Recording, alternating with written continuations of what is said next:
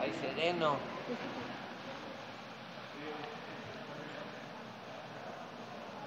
Bueno, pues nos da bastante gusto amanecer aquí en Oriental Puebla.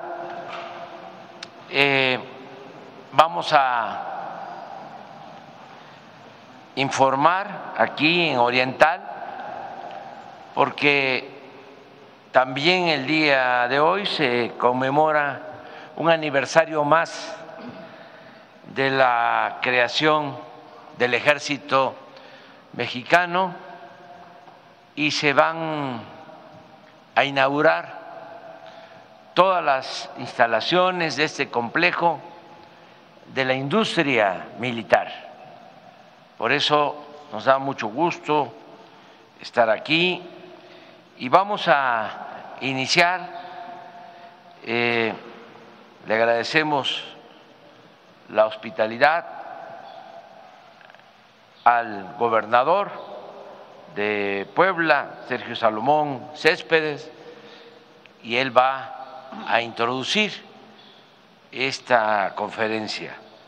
Luego, eh, como todos los lunes, vamos a informar sobre quién es quién en los precios de combustibles, alimentos. Posteriormente va a ser el informe de seguridad sobre Puebla, a cargo del general secretario de la Defensa, y al final, pues, eh, un video sobre la industria militar, lo que se inaugura el día de hoy, con todos sus antecedentes históricos. De modo que comenzamos con Sergio.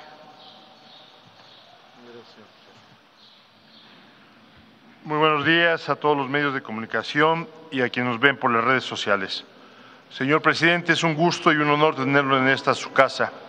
Me gustaría aprovechar esta intervención, sobre todo para agradecerle de manera pública y a nombre de mis paisanas y paisanos el apoyo y decidido y permanente que usted y su gobierno brindan a nuestra entidad. Iniciaría señalando que se logró atraer una inversión, una nueva inversión de Volkswagen de México por 942 millones de dólares para potenciar ya la electromovilidad en el Estado y que pase la planta de autocombustión a electromovilidad. En este mismo rubro, quisiera dar una gran noticia generada ayer por la noche.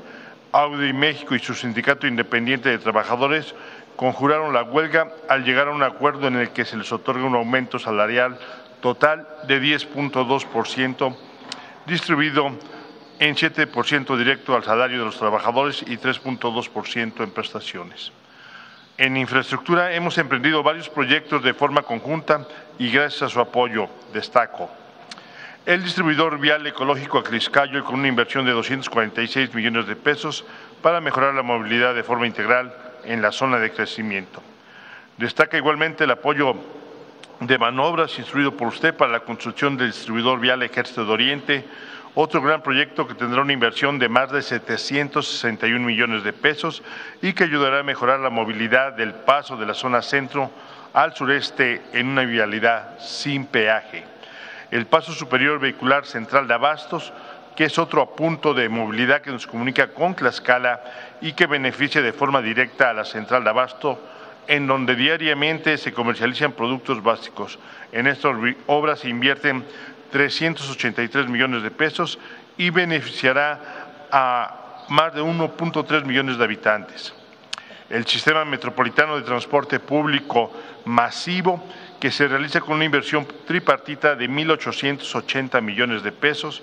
Este sistema beneficiará a más de 3 millones de habitantes de la zona conurbada en la que se encuentran los municipios de Puebla, Mozoco, Oclancingo, Coronango, San Pedro y San Andrés Cholula un orgullo especial porque se trata de las futuras generaciones. Es la ciudad universitaria 2. Tenemos un gran avance importante en la construcción de este complejo que duplicará la oferta educativa. Son 1.200 millones de pesos de manera bipartita entre el Gobierno del Estado y la Benemérita Universidad Autónoma de Puebla, que le dará una gran proyección a nuestro Estado, ya que nos convertimos en el centro de formación de recursos humanos más importante de la región centro-sur del país. Hace 50 años que se construyó la primera ciudad universitaria y hoy la segunda está en marcha gracias a su apoyo, en donde se invertirán adicionalmente 450 millones de pesos de forma tripartita con el gobierno federal para el equipamiento. Por supuesto, el CITA e iniciamos los trabajos de construcción del Centro de Innovación e Integración de Tecnologías Aplicadas CITA del Instituto Politécnico Nacional con una inversión de 560 millones de pesos para transferencia de conocimiento y tecnología. Es un orgullo que el Politécnico Nacional esté ya en Puebla. Además del CITA, estaremos en proceso de licitación para que antes de finalizar este mes inicie la construcción del CECIT y la Unidad Profesional Interdisciplinaria de Ingeniería perteneciente al Instituto Politécnico Nacional, en donde se contará ya con la vocacional y la superior. Y por último, entre muchas otras cosas más, la nueva sede del Congreso del Estado, obra en la que tenemos un avance importante y en la que se tiene una inversión de más de 750 millones de pesos. Quiero aprovechar este espacio para agradecer a nuestras hermanas y hermanos migrantes que volvieron a hacer historia, pues en 2023 mandaron 3.144 millones de dólares por concepto de remesas, lo que representa un aumento del 15% en relación con el año anterior. Y seguimos y siguiendo su ejemplo, presidente, estamos trabajando de la mano de los migrantes en la zona de la Mixteca, una de las regiones más importantes de nuestro Estado y que se mantiene en mucho por el apoyo de ellos. Señor presidente, le reconocemos, siguiendo el ejemplo de usted, y les abrazamos a la distancia a todos los paisanos. Y desde luego reiterar nuestro agradecimiento por los más de 27 mil millones de pesos en apoyos sociales para los 217 municipios de Puebla, lo que habla del compromiso de usted y su gobierno con el pueblo. No quisiera despedirme sin mencionar a la infraestructura hospitalaria. Gracias a su apoyo está por inaugurarse la unidad de oftalmología, obra en que se invierten más de 139 millones de pesos para su construcción y equipamiento y que atenderá la alta demanda de la población para este servicio. El dinero del pueblo invertido en el pueblo. La clínica de oftalmología es parte del plan y del proyecto que se tiene con el tema del INS Bienestar. Es la primera en el estado de Puebla que tiene estas condiciones.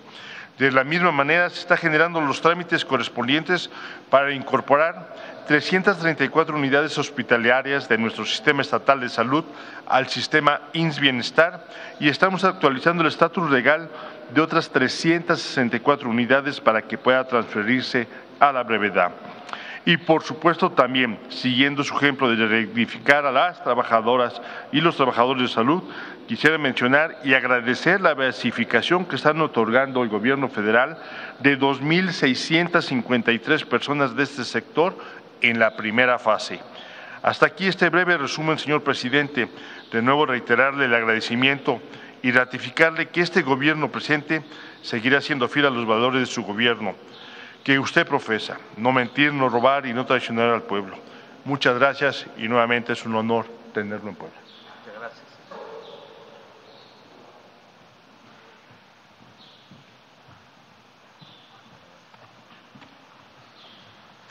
Señor presidente Andrés Manuel López Obrador, gobernador Sergio Salomón Céspedes, secretarias, secretarios, comandante, a todos muy buenos días. Con mucho gusto damos inicio esta semana en el Día del Ejército Mexicano a quienes admiramos y respetamos. Muchas felicidades. Y en el quién es quién en los precios de los combustibles, informamos que al día 15 de febrero la mezcla mexicana se cotizó a 73 dólares con 3 centavos el barril y en México para la misma fecha la gasolina regular tuvo un precio promedio de 23 pesos con 6 centavos, la Premium 24 pesos con 63 centavos y el diésel 24 pesos con 93 centavos. En esta semana la gasolina regular tendrá un incentivo fiscal de 13.2%, el diésel de 25.1% y la Premium continuará sin ningún incentivo. En términos de marcas, y tomando como referencia la gasolina regular, que es la de mayor consumo, observamos que respecto al indicador de ganancia, esta vez Redco, Chevron y Arco fueron las más elevadas. y en contraparte las marcas aliadas de los consumidores la semana pasada con ganancias menores en promedio fueron nuevamente G500, además de hidrocina y Orsan. Pasamos ahora a los precios promedios según el tipo de combustible. Y tenemos que en el caso de la gasolina regular, Gogas, con una ganancia de 3 pesos con 58 centavos, dio el litro a un promedio de 24 pesos con 86 centavos, un dato bastante elevado allá en Cancún, Quintana Roo. Y lo mismo esta franquicia en Naucalpan, Estado de México, que le ofreció a 23 pesos con 99 centavos. Sin embargo, más importante es resaltar a franquicia Pemex, petrolíferos y energéticos Pinos Altos, que en Guerrero, Chihuahua, ofreció el litro de regular en 22 pesos con 42 centavos, con una ganancia únicamente de 16 centavos. Ejemplos como Valero en Apodaca, Nuevo León en 21.23 pesos, Brist Oil en 20.54 pesos en Guadalajara y también Valero nuevamente aquí cerca en Atlixco, Puebla, a 21 pesos con 45 centavos. En el caso de la gasolina de alto octanaje, la Premium, gasolinera Flecha en Guaymas, Sonora, la observamos en fuera de lugar, pues dio el litro en 26 pesos con 79 centavos y una ganancia de 3 pesos con 67 centavos. Casos aún aislados con estos precios, pero a los cuales les estaremos dando seguimiento puntual para ver qué es lo que está pasando por ahí. Sin embargo, tenemos también casos como nuevamente Valero, de hidrocarburos del Bajío, que allá en Salamanca, Guanajuato, ofreció el litro de premium en solo 23 pesos con 8 centavos y así tuvimos casos como Repsol en Veracruz a 22.39, BP en San Nicolás de los Garza, allá en Nuevo León nuevamente a 22 pesos con 63 centavos y móvil, en la capital de este bonito estado de Puebla a solo 22 pesos con 55 centavos en el caso de la gasolina premium.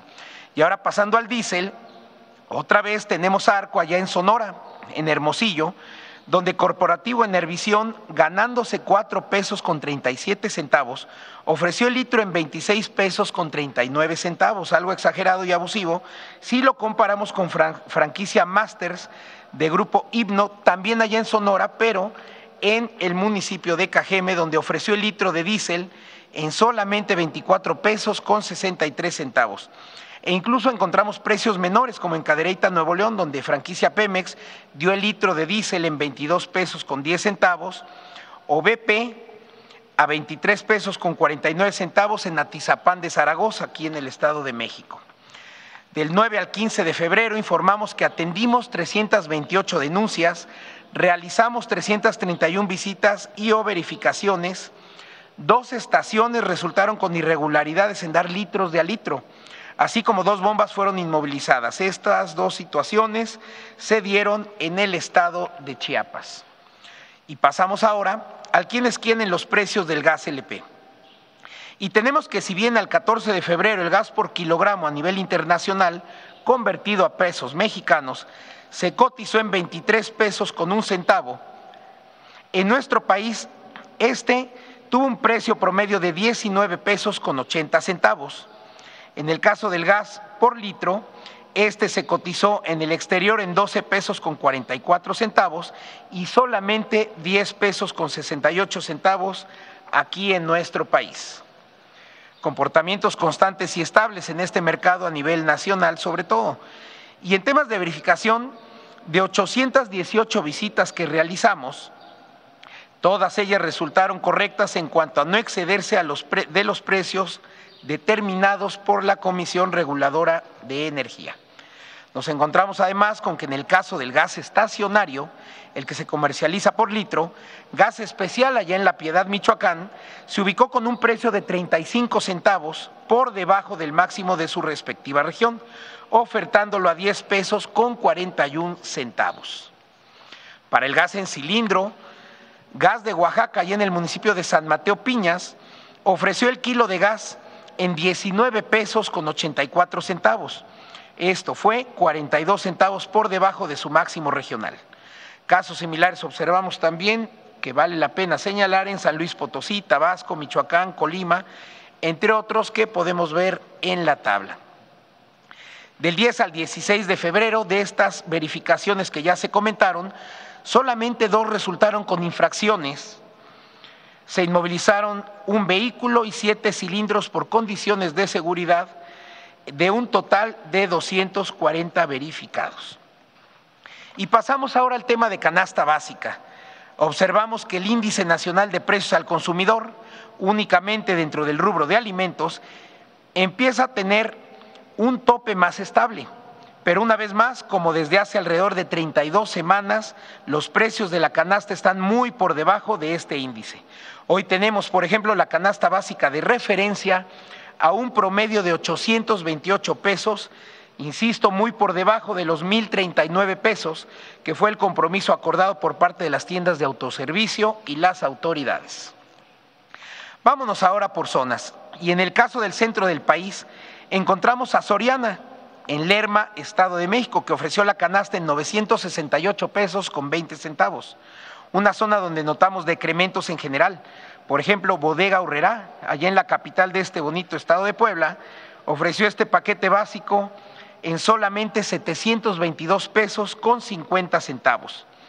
Además, encontramos precios de alrededor de los 800 pesos en Walmart, aquí cerca en Tlaxcala, Soriana en León y la central de abastos en la Ciudad de México.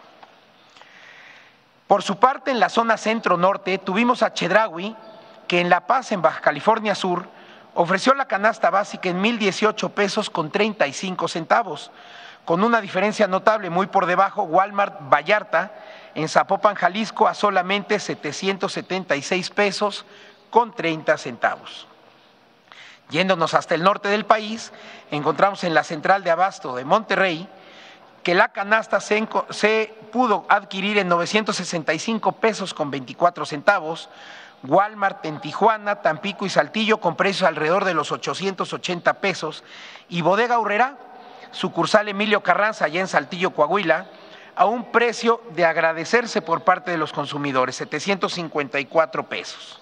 Finalmente, y nos vamos hasta el sur del país, tenemos que la central de abastos de Mérida ya le bajó un poquito, ubicándose al menos en 1.024 pesos con 70 centavos. Pero una vez más, y echándole muchas ganas, notamos el esfuerzo de Bodega Urrera, en quienes notamos que este esfuerzo está reflejando en los precios. Y en esta ocasión, en su sucursal Patricio Trueba, en Campeche, la capital de este estado, eh, tuvimos la canasta en 783 pesos con 70 centavos. Y este lunes, como es costumbre cada mes, tenemos remesas y en el quién es quién, en el envío de dinero, tenemos que hacia el cierre del año pasado y con información del Banco de México, estas se incrementaron alrededor de 10%, alcanzando los 5.490 millones de dólares, colocándose por arriba de los cinco años anteriores. Esto representó un aumento de 71.67, 46.11, 15.14 y 2.06% en 2019, 20, 21 y 22 respectivamente.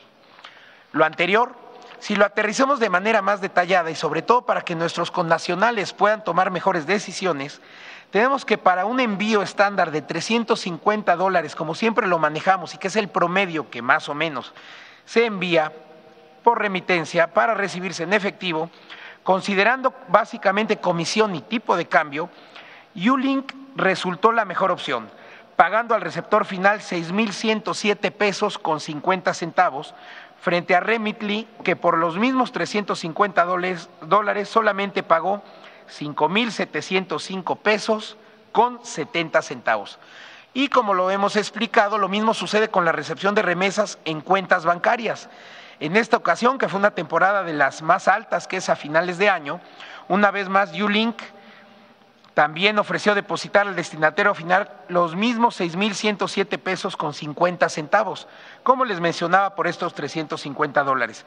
Y en este caso, una vez más, Remitly resultó ser la peor pagadora, dando solamente 5.738 pesos con 68 centavos. No olvidemos considerar siempre, cuando menos, el tipo de cambio y la comisión para saber cuál puede ser la mejor opción para enviar el dinero y si lo queremos decidir de manera más detallada, es importante saber decidir en dónde y cómo recibir estos recursos.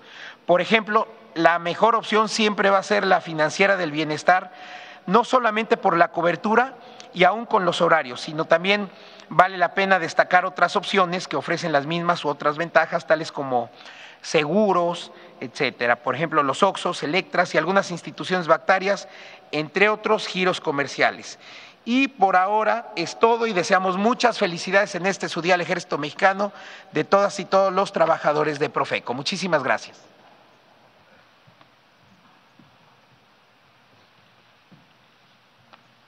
Con su permiso, señor presidente, muy buenos días. Eh, primeramente, nada más comentarles que estamos aquí en lo que es la fábrica de aeronáutica. Este es un, un hangar, un hangar donde a, a, los, a, los, extremos tiene lo que son laboratorios, tiene pues, donde se hacen todos los proyectos que van desarrollando en esta fábrica.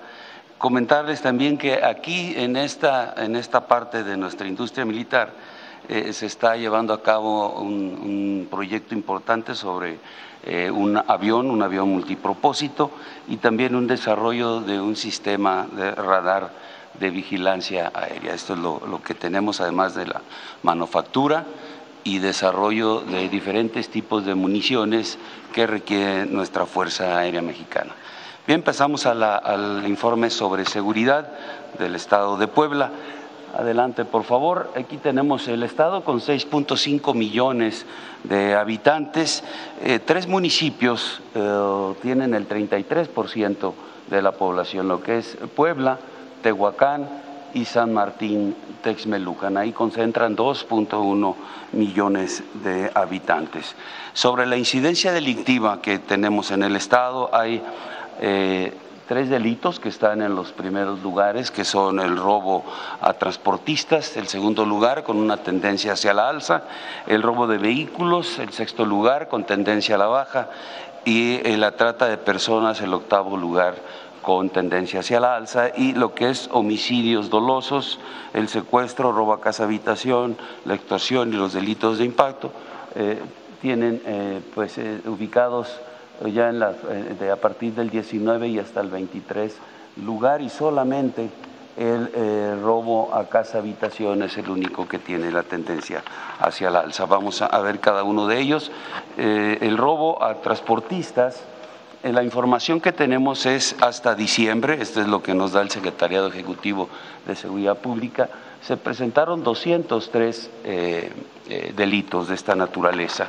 Eh, como mencioné, en segundo lugar, la tendencia hacia la alza, aquí lo podemos ver eh, en lo que es el acumulado anual, pero aquí les informaremos lo que se está haciendo para revertir este delito. Si ponemos el vínculo aquí, en esta uh, información, en esta lámina, tenemos lo, los robos que se suscitaron en el 2023.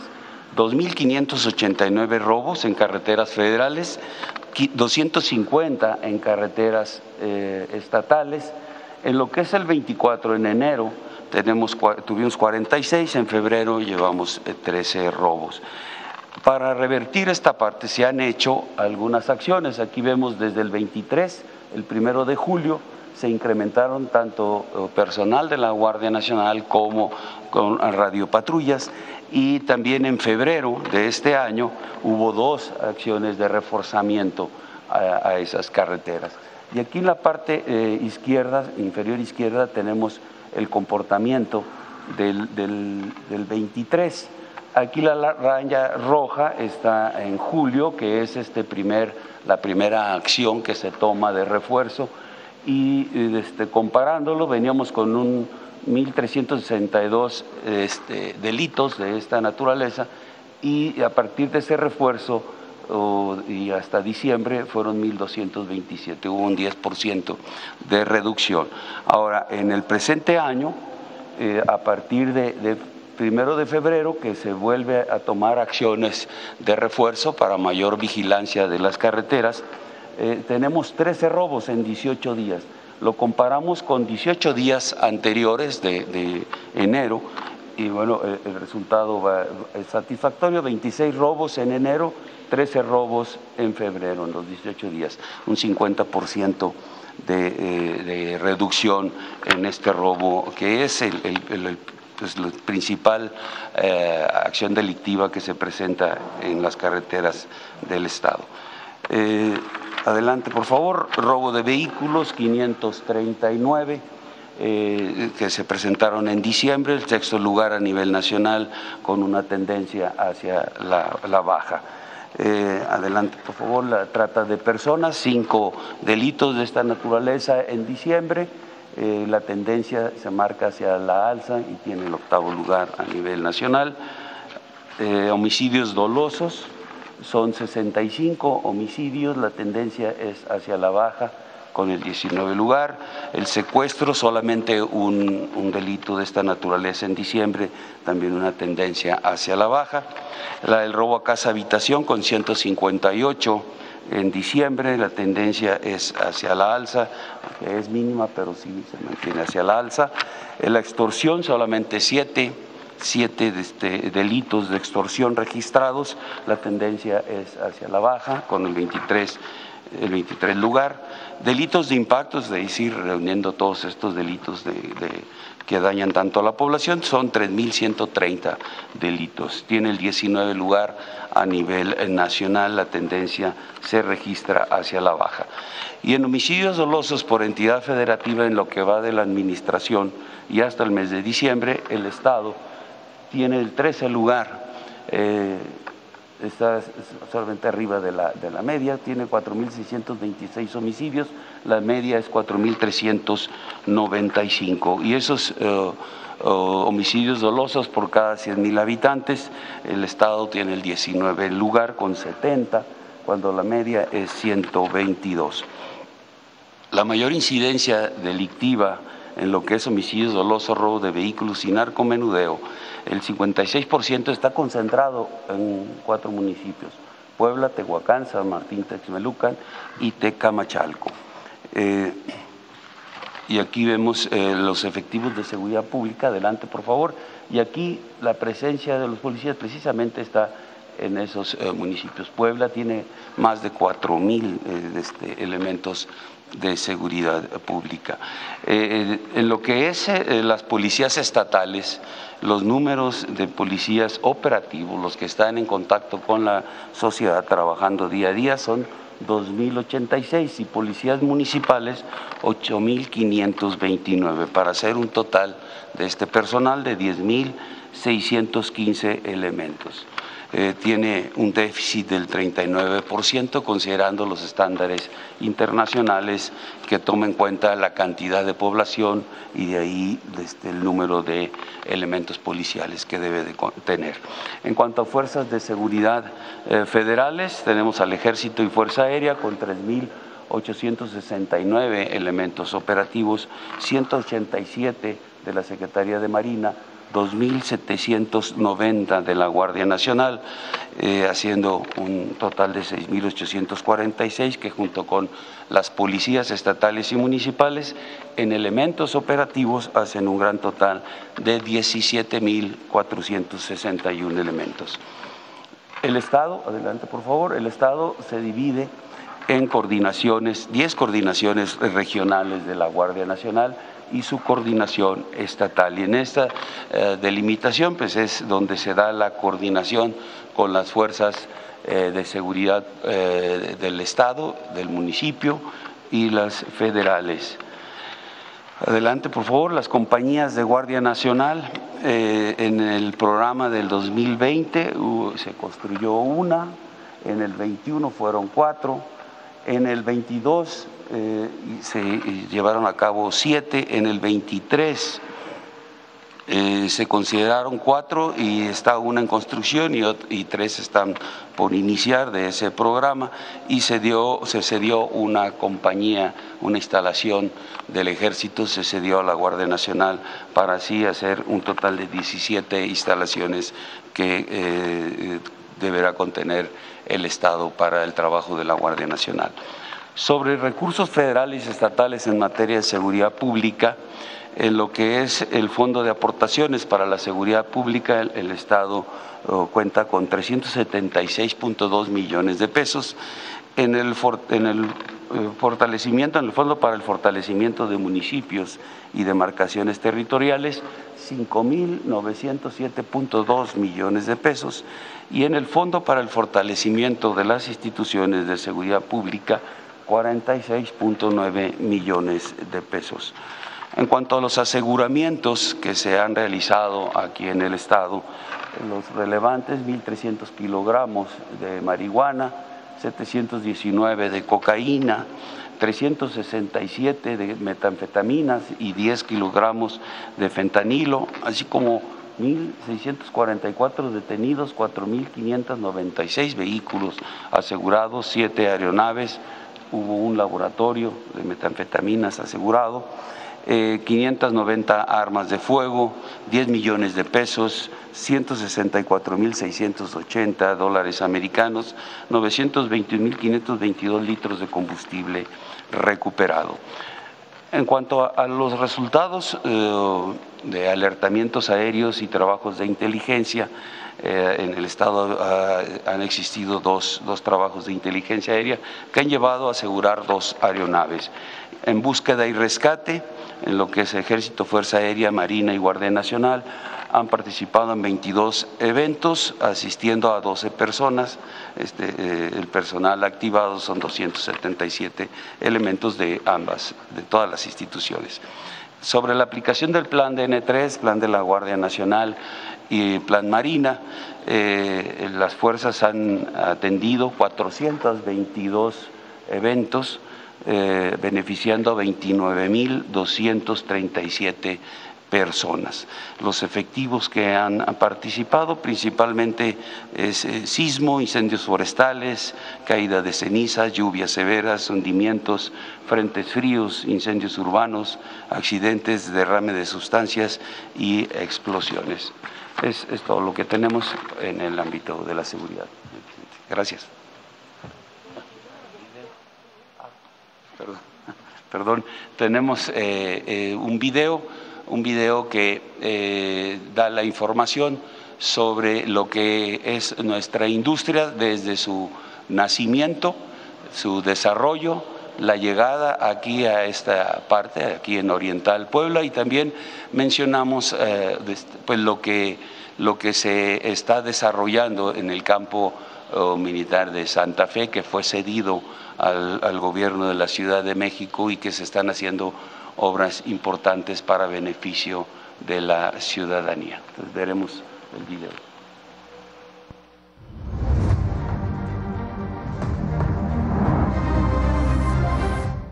La primera fábrica industrial establecida en México y Latinoamérica data del año 1600. Sin embargo, fue hasta septiembre de 1779 cuando el virrey don Martín de Mayorga trasladó el sitio de fabricación de pólvora al paraje de Santa Fe, llamándola Real Fábrica de Pólvora. Durante el movimiento revolucionario, don Venustiano Carranza, con gran visión de Estado, asumió la necesidad de que nuestro país produjera su propio armamento y municiones. Es por ello que en su ideario para encauzar al país mencionó, hay que fabricar nuestras propias armas y municiones, si no queremos que nuestros asuntos internos los resuelvan aquellos que nos las proporcionan.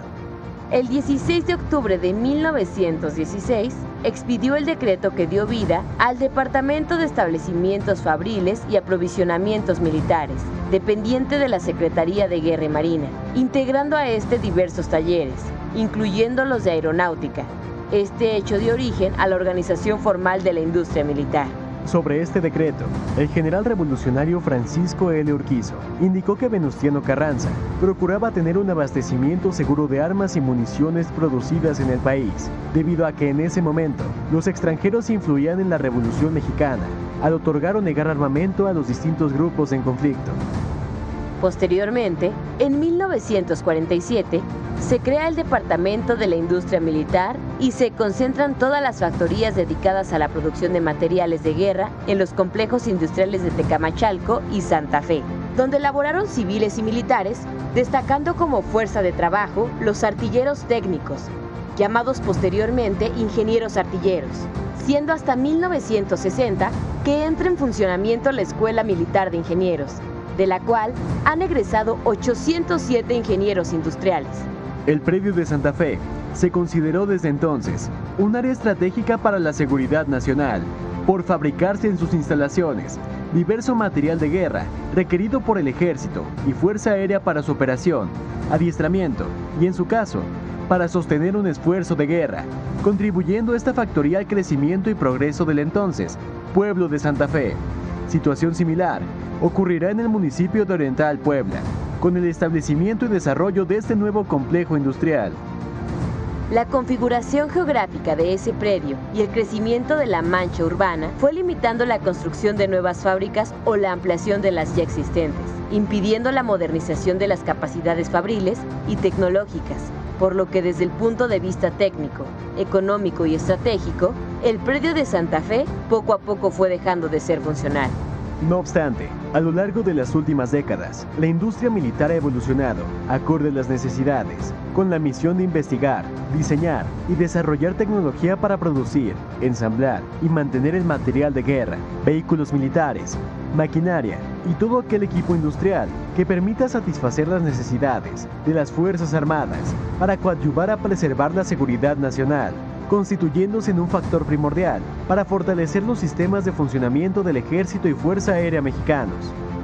Es así como la Dirección General de la Industria Militar definió una visión de ser una industria nacional competitiva, con capital humano especializado que contribuyera al desarrollo nacional mediante la investigación aplicada e independencia tecnológica para generar productos militares e industriales innovadores, confiables, seguros y de calidad, comprometiéndose con el cuidado del medio ambiente, además de fortalecer las relaciones comerciales estratégicas en el entorno nacional, regional y global.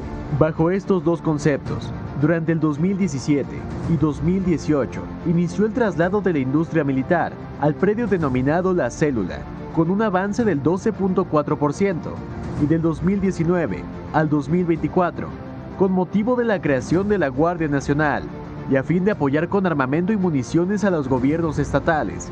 Concluyó su traslado y aceleró su modernización en un 87.6%, lo que involucró la construcción de instalaciones y la adquisición de nuevo equipamiento para satisfacer en tiempo y forma las necesidades del ejército, Fuerza Aérea, Guardia Nacional y entidades federativas. Con esta reubicación, también de manera estratégica, se reúnen en un solo campo militar los dos complejos fabriles, para ampliar sus capacidades de producción de armamento y municiones, que permitan cumplir de manera eficiente sus funciones a través de la modernización de su infraestructura, disponiendo de instalaciones nuevas y con equipamiento de última generación. Este conjunto industrial militar integra en su infraestructura un edificio de gobierno, una subdirección de capacitación, 14 fábricas de producción, una ensambladora de vehículos, en donde destacan dos pistas de pruebas, una de 500 metros de longitud y una todoterreno de 292 metros de longitud, integrada por 10 obstáculos con diferentes configuraciones del terreno. También se cuenta con 20 polvorines, un taller de fusión, un campo de pruebas, áreas de desarrollo e investigación tecnológica y de mantenimiento, cuatro almacenes generales, un batallón de servicios especiales, un edificio de seguridad física, dos comedores, dos alojamientos para personal, una sección de salud ocupacional, dos plantas potabilizadoras de agua y dos plantas tratadoras de aguas residuales, entre otras. De igual forma, se adquirió maquinaria y equipo industrial de nueva generación, así como diverso equipamiento para la vida y operación de este conjunto fabril, sobresaliendo la adquisición en el 2022 del sistema de fusión y carga de explosivos para granadas calibre 60, 81, 105 y 120 milímetros. La capacidad instalada en este conjunto de fábricas ha permitido manufacturar, durante la presente administración, más de 47.000 armas de diferentes características, 780.000 refacciones y accesorios, 67 millones de cartuchos de diferentes calibres, 347.000 granadas, así como 500.000 artículos de serigrafía. De igual manera, se ha proporcionado mantenimiento a más de 21.000 armas y accesorios, 9.600 vehículos blindados, 600 bocas de fuego, 300 simuladores de tiro y 285 astas bandera. Como parte del apoyo interinstitucional, actualmente la industria militar fabrica fusiles FX-05FS calibre 5.56 milímetros, que son comercializados a las entidades federativas para su empleo en actividades de seguridad pública. La innovación tecnológica ha sido una premisa de la Dirección General de la Industria Militar y atendiendo a ello, a la fecha, cuenta con 132 registros de propiedad intelectual, que incluyen entre otras, 4 patentes, 40 diseños industriales y 48 marcas, sobresaliendo la construcción de un microrobot explorador para la búsqueda y rescate de personas atrapadas en instalaciones colapsadas. Asimismo, se encuentran desarrollando 26 proyectos de investigación en coordinación con instituciones públicas de educación superior y centros de investigación nacionales, destacando entre otros el diseño y fabricación de la familia del armamento Chicuatl, incluye armas individuales y colectivas, municiones de diferentes calibres, un sistema de radar y vigilancia aérea, dos vehículos tácticos blindados DN-11 y Kitam, una torreta giratoria 360 grados, un sistema de posicionamiento remoto de armas, un dispositivo electrónico de puntería, así como aceros y vidrios blindados para uso militar.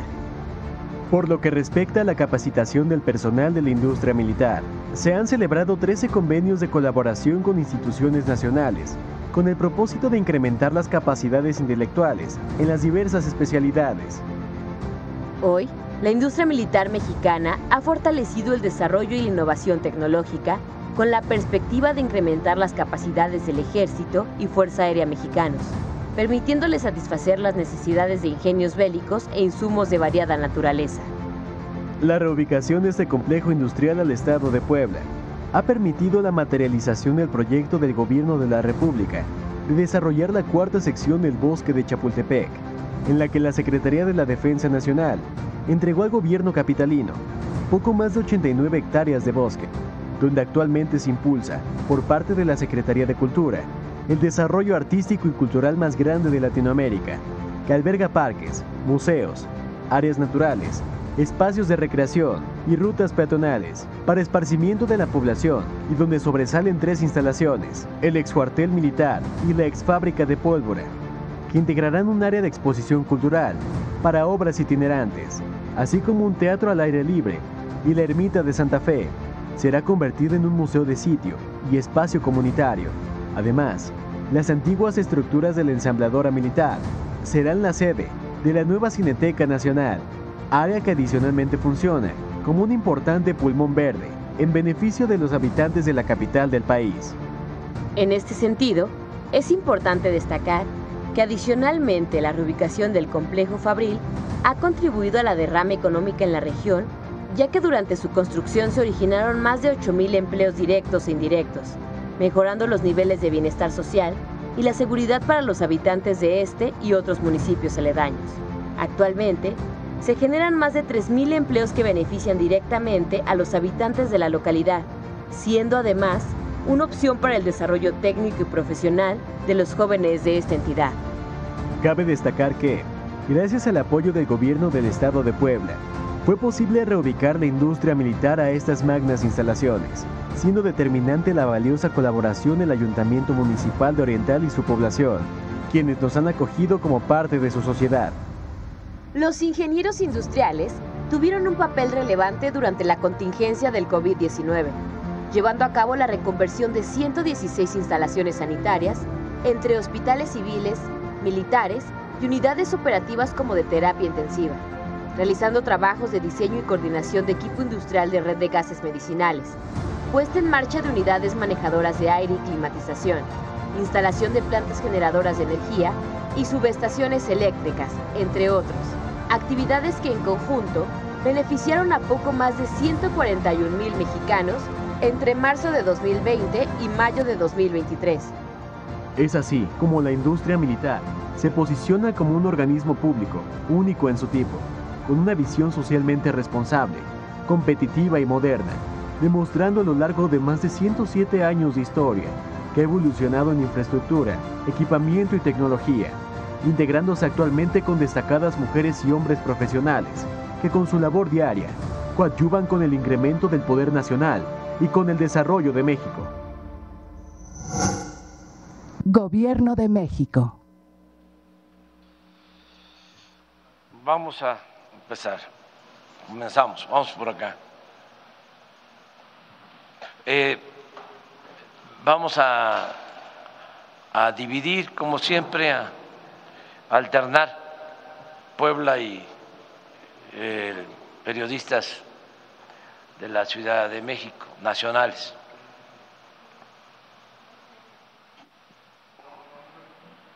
Bueno. Buenos días, presidente. Soy Tania Damián de Ángulo 7. Eh, preguntarle eh, si vendrá el desfile del 5 de mayo, eh, pues es una fecha relevante donde se recuerdan los combatientes. hay que recordar que hubo tres Juanes, Juan Francisco Lucas, Juan Crisóstomo Bonilla y Juan Nepomuceno, Nepomuceno Méndez, que por cierto sus nombres ya fueron inscritos con letras de oro en el Senado, pero falta la reivindicación de otros héroes indígenas, como el coronel eh, Manuel Molina, eh, pues que fue reconocido como el primer combatiente de estas batallas. Y el, gobernador Sergio Salomón lo ha invitado para el desfile del 5 de mayo. Sabemos que está la veda electoral, pero pues preguntarle si vendrá eh, este, a este desfile. Sí, me invitó el gobernador y ya aceptamos. Vamos a estar el día 5 de mayo en esa conmemoración histórica fundamental de defensa de nuestra patria. Vamos a, estar en Puebla.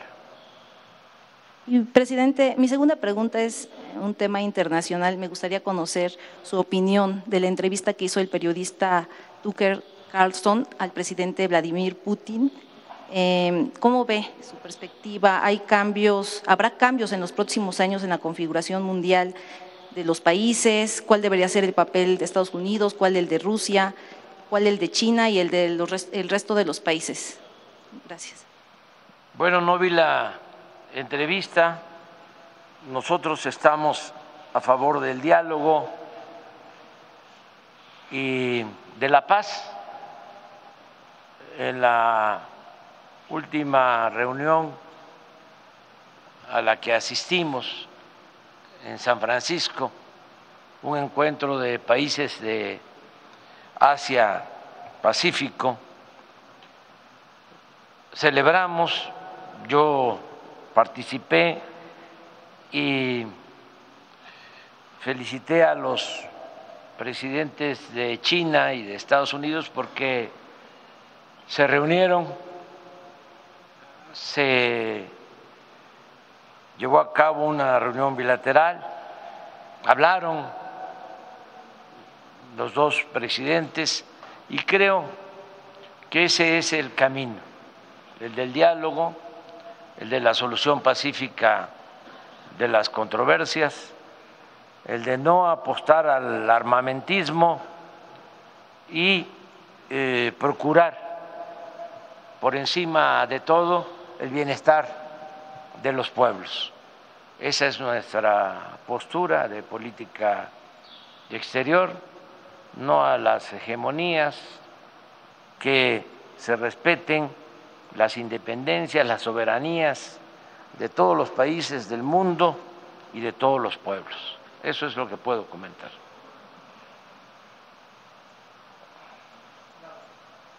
¿Quién sigue? Ahí. Tal, presidente? Buenos días. Violeta García de Ultra Noticias. Yo le quiero preguntar, se ha hablado tanto de la corrupción en su administración, saber, eh, en el sentido de que administraciones pasadas han estado involucradas en esta corrupción, ¿qué ha hecho realmente su gobierno para tratar de, pues de, detener a todas esas personas que fueron involucradas en este tipo de, delitos en gobiernos pasados. Y también le quiero preguntar, Em, usted ayer en su evento que se tuvo en el barrio de San Antonio reconoció el trabajo del gobernador Sergio Salmón. Preguntarle, y esa ha sido mi duda, desde la administración de Luis Miguel Barbosa, ¿qué, qué, qué se generó para que hubiese un rompimiento durante el gobierno de Luis Miguel Barbosa, porque pues muy pocas veces venía usted, y teníamos muy poco apoyo en cuestiones de infraestructura. Ahora es todo lo contrario. Eso es todo. Gracias, presidente. Bueno, eh, yo creo que hemos avanzado mucho en el combate a la corrupción. Yo sostengo que ese era el principal problema de México, la corrupción. Y por esa corrupción que imperaba pues había mucha desigualdad económica y social, pobreza, migración, violencia. Se ha eh, frenado la corrupción en lo que corresponde sobre todo al Poder Ejecutivo. No hemos permitido que se roben el dinero del presupuesto, que es dinero del pueblo, y se ha avanzado mucho en ese sentido. ¿Cuánto hemos ahorrado por no permitir la corrupción? Varios billones de pesos. Nada más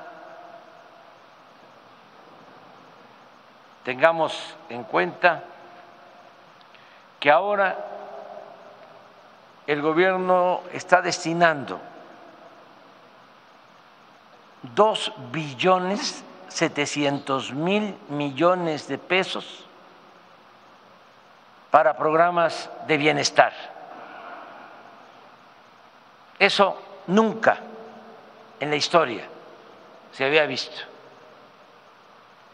Y todo ese dinero se ha obtenido porque ya no hay corrupción, ya no se permite que las grandes corporaciones económicas, financieras, no paguen impuestos, porque así era. Las grandes empresas, los bancos, no pagaban impuestos, se les condonaban los impuestos, miles de millones de pesos. Eso se terminó y ahora ha mejorado el ingreso en la, hacienda pública de tres billones de ingresos por contribuciones cuando llegamos de tres billones a cuatro billones y medio. Ha habido un incremento en cinco años de un billón quinientos mil millones, términos cuantitativos. O sea, se ha incrementado la recaudación.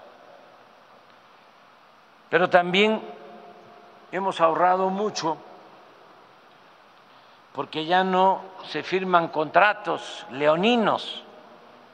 ¿Qué son estos contratos leoninos? Pues son contratos que se firmaban con los grupos económicos más cercanos al gobierno.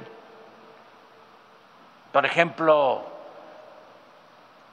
se pagaba muchísimo por el mantenimiento de cárceles privadas. Se construyeron reclusorios por empresas y se les tenía que pagar por preso cinco mil pesos diarios. Un abuso. Lo mismo se construyeron hospitales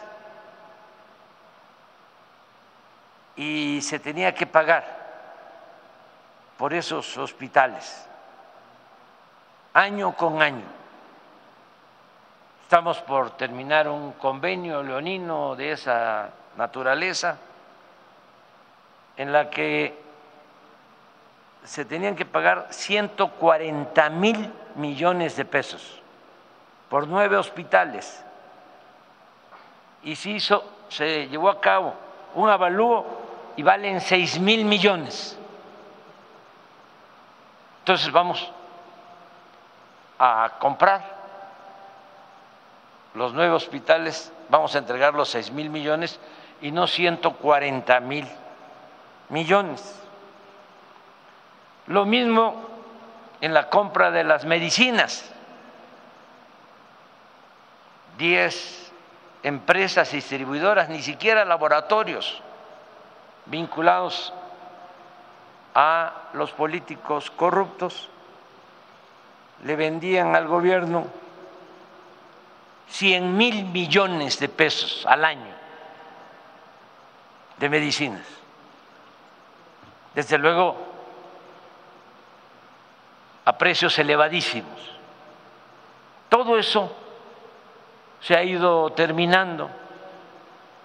El guachicol, cuando llegamos, se robaban 80 mil barriles diarios de gasolinas.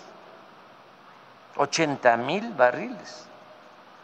Lo hemos bajado a 4.500. 95% menos. Nos hemos ahorrado, por no permitir el robo del huachicol en el tiempo que llevamos, 300 mil millones de pesos. Por eso, pues hay que seguir combatiendo la corrupción, porque antes el gobierno estaba al servicio de una mafia. Por eso también eh, son las protestas, los enojos, como la manifestación de ayer, porque los que estaban antes, ya sea en el gobierno o ya sean los que se beneficiaban con la corrupción, están inconformes y quieren regresar. Y yo también quiero que regresen, pero lo que se robaron. Y eh, ahora se disfrazan de demócratas, cuando ellos eran los más tenaces violadores de los derechos del pueblo.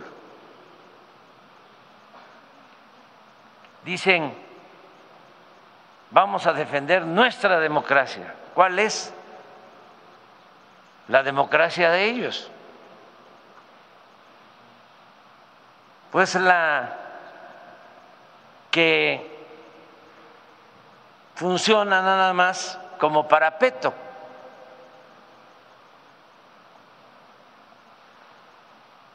Cuando en realidad lo que había era el dominio de una oligarquía corrupta. La oligarquía es el gobierno de una minoría, el gobierno de los ricos. La democracia es el gobierno del pueblo. La democracia que ellos defienden es la de el poder sin pueblo. Democracia es poder del pueblo, pero ellos quieren democracia sin pueblo, nada más para las minorías. Por eso están enojados y las campañas eh, llamándome narco presidente, como tengo autoridad moral, pues estoy protegido, porque lo que estimo más importante en mi vida es la honestidad y por eso no pueden. Y vaya que destinan muchísimo dinero a la compra de bots, ponen en las redes presidente narco, AMLO, o AMLO eh, presidente narcotraficante. Y aparece en las redes que ven ese mensaje 200 millones de personas o más. La verdad es que son robots, compran en redes sociales estas llamadas granjas de bots. No son personas de carne y hueso y un pedazo de pescuezo. Son este, robots con publicistas. Eh, la otra eh, lanzada va en el sentido de que soy un dictador. Fíjense, es como el mundo al revés. Ellos son los demócratas, nosotros somos la dictadura. Eh, ellos no tienen nada que ver con el narcotráfico, nosotros somos los narcotraficantes.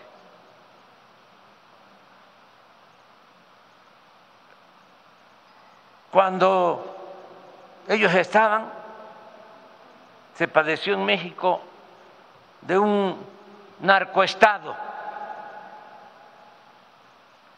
y con pruebas, no con calumnias. Ahí está García Luna, que fue secretario de Seguridad de Calderón y de eh, protegido por muchos de los que fueron ayer a la marcha. Y resulta que eso quieren que se olvide y yo soy el que tengo relación con el narcotráfico. Pruebas traen periodistas mercenarios del extranjero a hacer artículos que difunden por todo el mundo, desde luego con todo el manejo que tienen de la mayoría de los medios de manipulación en México, con honrosas excepciones, porque parte de esta mafia es pues eh, la industria, vamos a llamar, por cierto, muy lucrativa, de la supuesta información o comunicación. No ustedes, los trabajadores de los medios, no ustedes los periodistas, y no todos los medios. Estoy hablando de los monopolios de los medios, que forman parte de estos grupos de intereses creados, no solo en México, en el mundo. Por eso enfrentamos toda una campaña mediática de ataques constante, pero me da muchísimo gusto. Es un timbre de orgullo el que no puedan nada, este, la gente está muy despierta porque ha funcionado lo que llamamos la revolución de las conciencias. Y estamos llevando a cabo en México una transformación muy profunda, radical, porque estamos arrancando de raíz la corrupción y lo estamos haciendo de manera pacífica, garantizando las libertades. Vivimos en un país libre, donde todos se pueden manifestar, expresar, bueno, hasta insultar al presidente, lo que no sucedía en décadas. Y el país va avanzando hacia la transformación y hay buenos resultados. Está creciendo la economía, hay empleo, no hay desempleo prácticamente en el país, hay empleo pleno, los salarios han crecido, han aumentado como no se veía en décadas. El peso es la moneda que más se ha fortalecido con relación al dólar en el mundo. Hay récord de inversión extranjera, inversión foránea que llega al país, récord y lo agradezco mucho aquí en Oriental, en Puebla, porque nuestros paisanos migrantes están enviando apoyos a sus familiares como nunca. El año pasado 63 mil 200 millones de dólares. La gente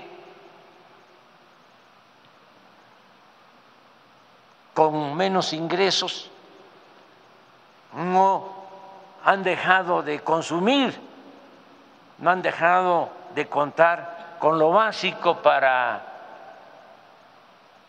poder satisfacer sus necesidades. Hemos reducido la pobreza. Eso no se había logrado en décadas a pesar de la pandemia, de todo el dolor y el daño que causó, se logró en el tiempo que llevamos en el gobierno reducir la pobreza, reducir la desigualdad. Entonces vamos bastante bien en el país y desde luego, pues que hay una oposición, pero como decía Juárez, el triunfo de la reacción es moralmente imposible. No pueden engañar. La mayoría de los dirigentes de ese movimiento conservador son muy corruptos les gusta mucho el dinero. Como decía el padre de nuestra patria,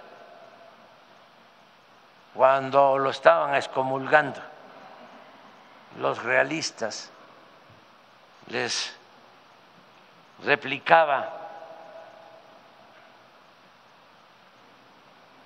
a ustedes lo único que les importa es el dinero. Su Dios, decía Miguel Hidalgo, a los oligarcas de entonces, su Dios es el dinero. Y eso es. ¿Cuál es el Dios de Krause? El dinero. ¿Cuál es el Dios de Claudia X González? El dinero. De todos ellos puro corrupto.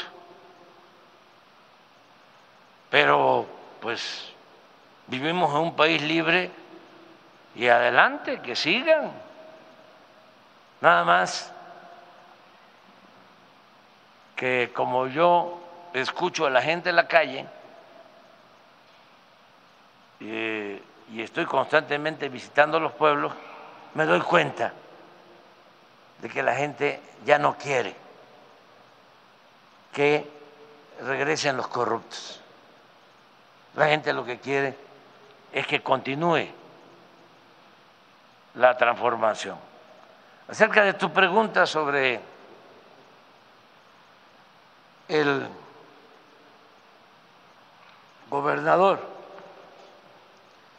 Sergio Salomón, pues es un buen gobernante, eh, hemos trabajado muy juntos, hemos trabajado en beneficio de la gente de Puebla.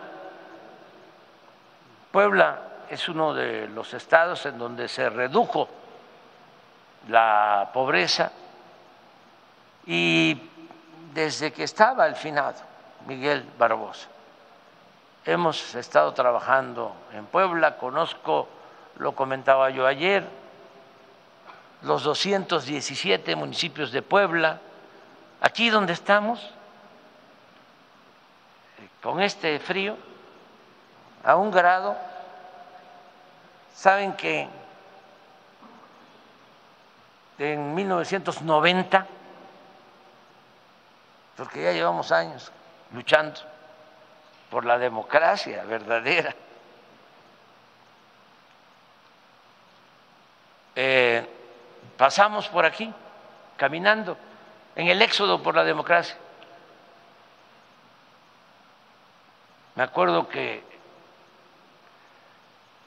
en Perote eh, pasamos el 24 de diciembre. Ahí amanecimos, ahí fue la Navidad. Y luego caminamos hacia una hacienda en un lugar muy desértico, semidesértico, y ahí nos quedamos. No nos trataron muy bien, casi en todos los pueblos de este estado y donde pasábamos la gente muy solidaria, muy fraterna. Pero en esa hacienda este, no nos trataron muy bien, nos quedamos a dormir casi a la intemperie, pero luego llegamos a Oriental y nos trataron muy bien.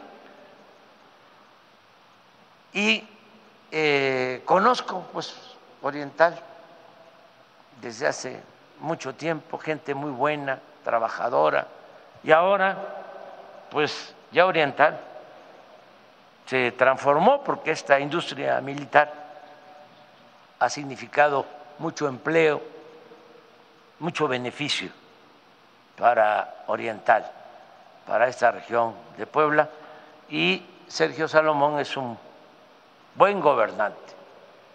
Y sí voy a estar, como ya lo comenté, el día 5 de mayo. Vamos a, regresar a, a Puebla. Adelante. Puras mujeres. Buenos días, presidente. Jacqueline Estefanón de MTP Noticias. Preguntarle qué llamado le hacen los morenistas que están en contra de la llegada de periodistas a la filas de Morena, en el caso de Puebla de Pepe Chedragui, y qué proyectos también tiene para lo que resta de su administración para Puebla. Lo segundo que me preguntaste. ¿Qué, qué proyectos tiene para Puebla para lo que resta de su administración? Sí, bueno, en el caso de de Puebla vamos a continuar trabajando de manera coordinada con el gobernador. Pienso que lo prioritario tiene que ser el dejar funcionando muy bien, al 100, el sistema de salud pública, que eh, tengan médicos generales, especialistas, los centros de salud, los hospitales, que se puedan realizar estudios, intervenciones quirúrgicas, todo gratuito, que no se cobre en los centros de salud, en los hospitales, y que se ofrezca un servicio de calidad como lo merece el pueblo, porque la salud no es un privilegio, es un derecho del pueblo. Sobre eso eh, estamos trabajando y en estos siete meses que nos quedan vamos a avanzar mucho. Voy a regresar a Puebla a enarbolar, a levantar la bandera blanca en materia de salud pública. Y vamos a hacer lo mismo en 23 estados. Vamos a tener el mejor sistema de salud pública del mundo. Ya estamos trabajando en eso, se ha avanzado bastante, pero falta. Sin embargo, estamos eh, dedicados a fortalecer el sistema de salud. El gobernador es un buen promotor para atraer inversiones a Puebla. Esto que se logró de una inversión de cerca de mil millones de dólares en Volkswagen para eh, los carros eléctricos es una reconversión importante. Eh, y lo de el que se haya resuelto lo de la huelga ayer también de Audi es muy buena noticia porque fueron los trabajadores. Ahora ya no es como antes. Se llevó a cabo, aprovecho para recordarlo, una reforma laboral y ahora los líderes no pueden firmar los contratos colectivos sin consulta a los trabajadores. Antes el trabajador ni se enteraba de los arreglos que se hacían arriba. Por eso también había mucho sindicato blanco sindicatos de membretes. Eh, ahora, de acuerdo a la reforma laboral, eh, los líderes eh, tienen que consultar a los trabajadores. Ahora son los trabajadores los que eligen a los líderes con voto libre directo, secreto. Esa es una. Dos, que cuando se firma un contrato se le tiene que consultar a los trabajadores. Y ayer se resolvió ya se habían llevado a cabo, creo que una o dos consultas y los trabajadores habían dicho no. Y ayer dijeron sí y por eso este incremento de 7, 10, 2, sí, 7 en salario y 3 en prestaciones. Sí, entonces, eso lo está promoviendo el gobernador y le va a ir muy bien a Puebla. Eh, le está yendo bien y le va a ir mejor a Puebla. Ya lo otro es la parte política electoral, no quiero meterme en eso. Seguimos así. Buenos días, presidente. Esteban López de Revista Almanaque. Justamente hablaba de sistema de salud. Preguntarle si en lo que resta de su administración vendría a inaugurar el Hospital San Alejandro y para cuándo estaría listo. Sí, antes de que termine este, el gobierno vamos a inaugurar el hospital que está a cargo del seguro. Ustedes también están construyendo, ¿no? Un hospital del IMSS. ¿Es ese? A ver, por favor, ayúdame. Este, le informo, presidente, que el hospital de el IMSS San Alejandro eh, fue dañado durante el último temblor y no se pudo hacer la demolición hasta que en el gobierno de usted llegan. Es una demolición muy compleja, el ejército lo estuvo revisando porque estaba segmentada, que fue lo que más tiempo llevó. Hoy ya lleva un avance de más del 40%, ya están en avances importantes y parece que el día 22 o 23 está por acaso el Robledo junto con el ingeniero de, que está a cargo de, de la Sedena para darle paso a ese, a ese hospital tan importante. Sí, son de las obras que se tienen que concluir, este, centros de salud eh, en construcción, mantenimiento, equipos y los hospitales.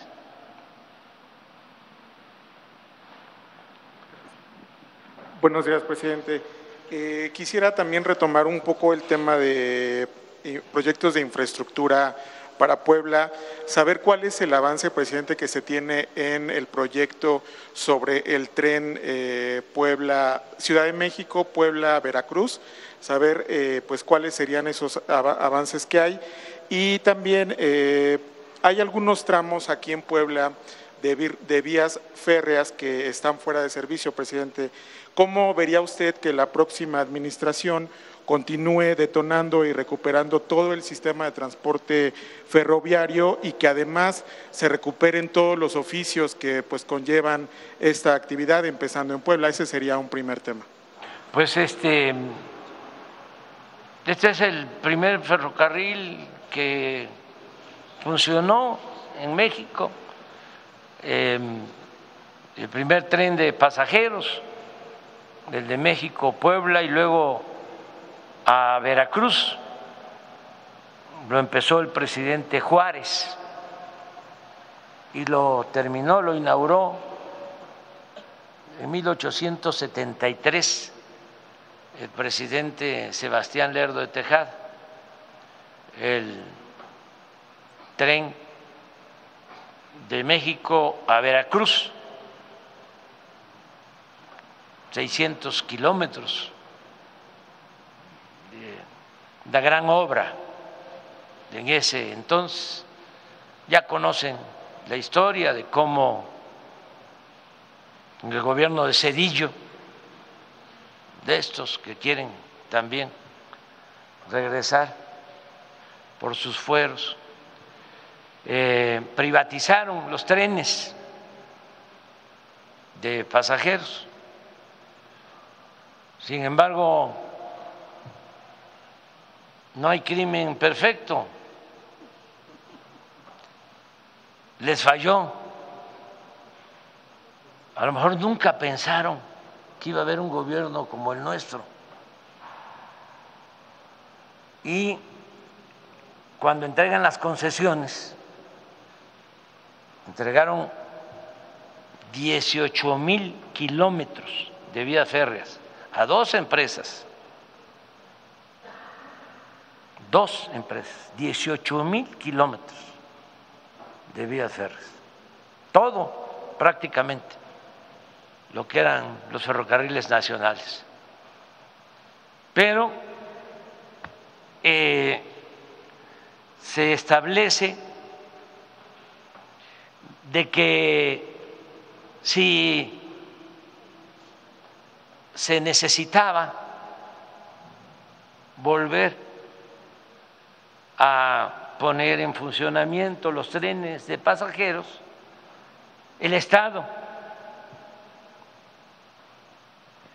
es decir, el gobierno, podía utilizar las vías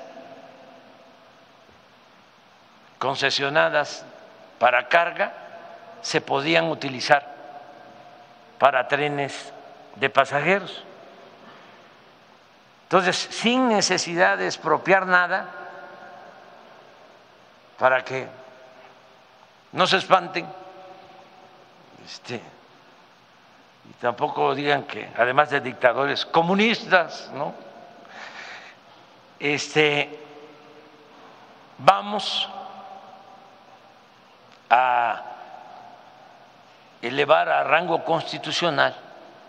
Estoy presentando una iniciativa de reforma a la Constitución para que esos 18 mil kilómetros de vías férreas se utilicen para trenes de pasajeros y podamos recuperar todo lo que desapareció durante el periodo neoliberal. Sí. Entonces, eh, ya no vamos nosotros a poder eh, hacerlo.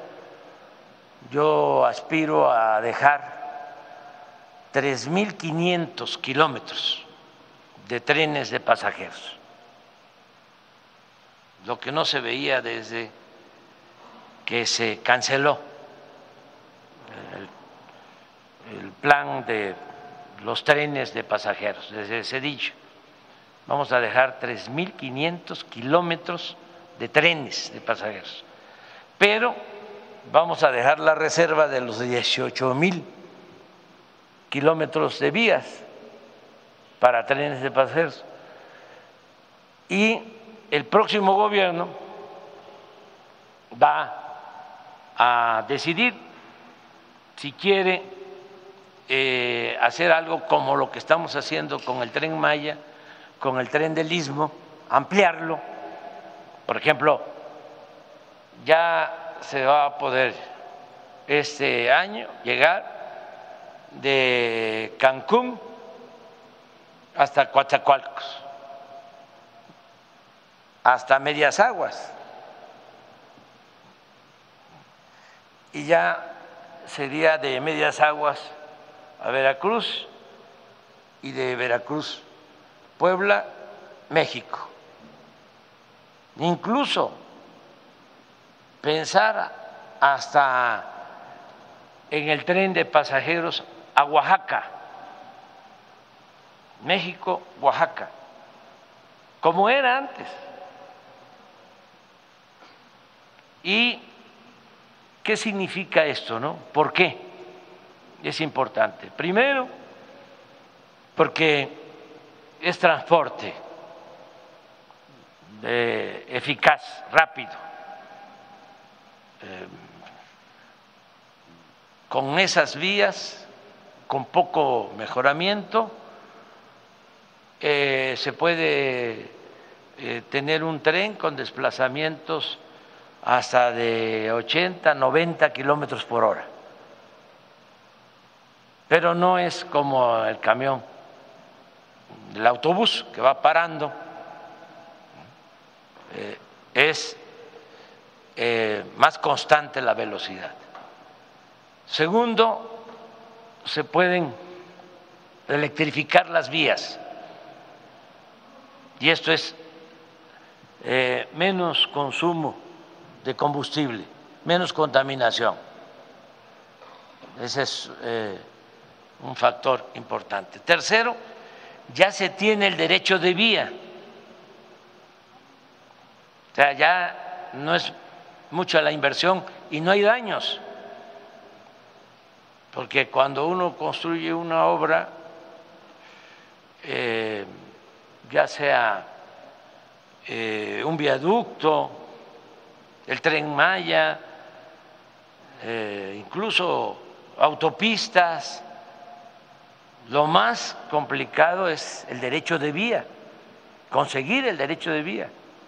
Nosotros nos ha costado bastante eso, porque todos estos corruptos, los que ayer este, se movilizaron en contra de la transformación, tienen abogados para eh, promover amparos en contra de todas las obras que llevamos a cabo. Quieren pararnos. No han podido y no van a poder. Pero sí es un problema lo del derecho de vía. En el caso de eh, las vías concesionadas para carga, pues se tiene todo el derecho de vía.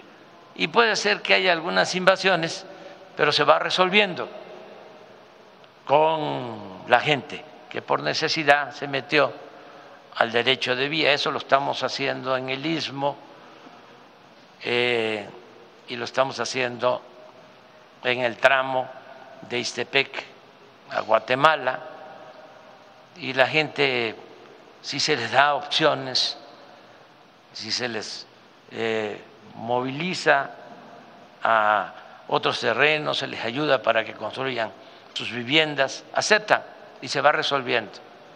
Entonces, sí es muy bueno el proyecto. Ese es un proyecto que funcionaría muy bien, el de México-Puebla, Puebla-Veracruz y Veracruz hasta el sureste.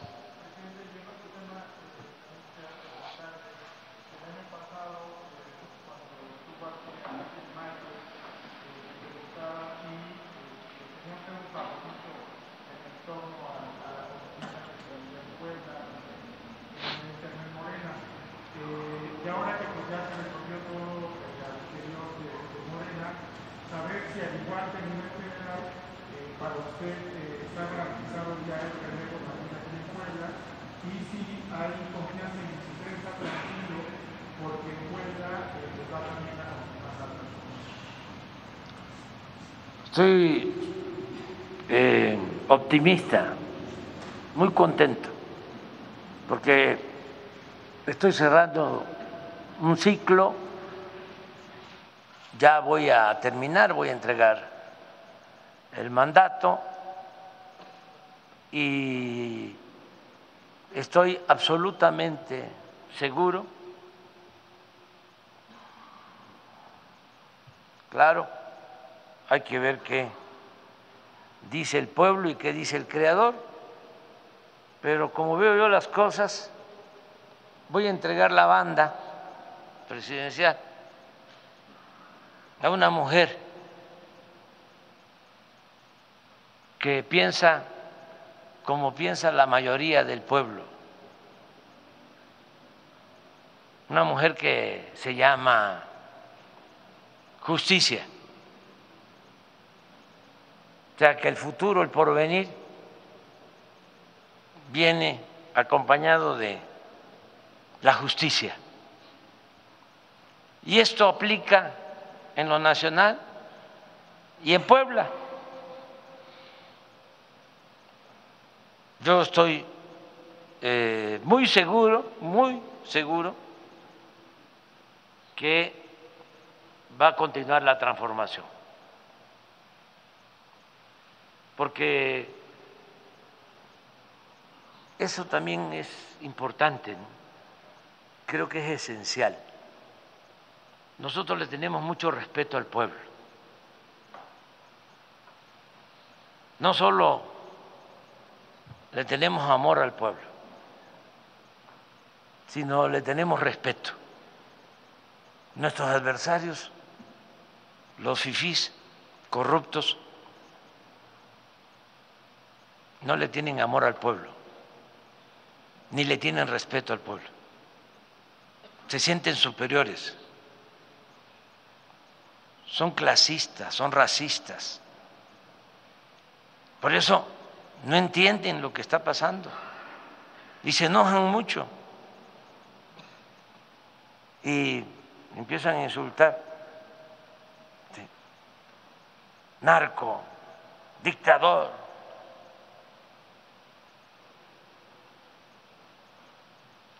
naco.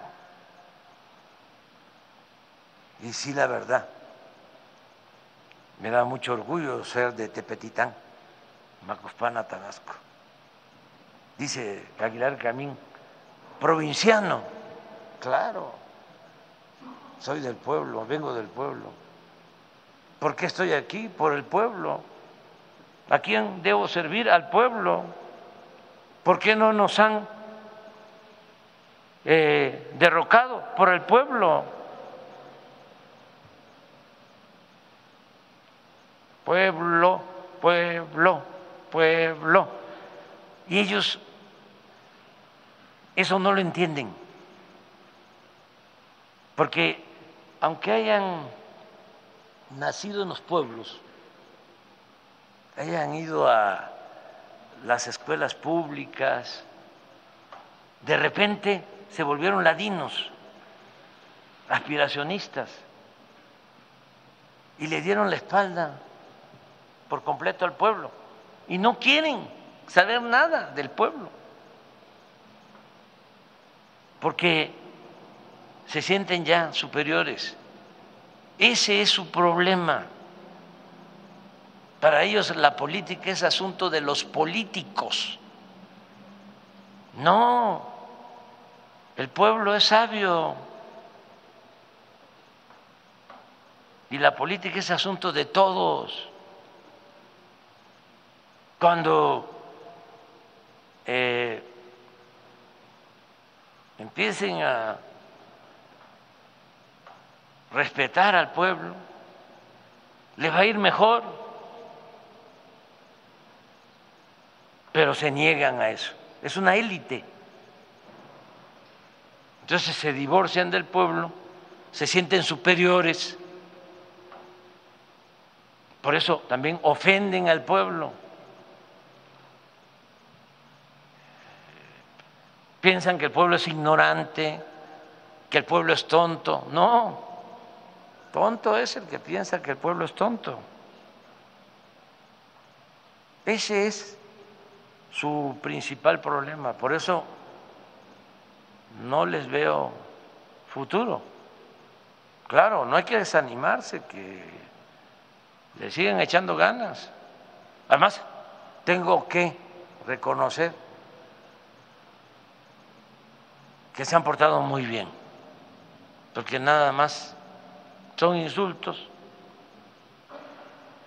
y no ha optado por acciones eh, violentas, porque los conservadores también son muy autoritarios. Además de corruptos, son fachos.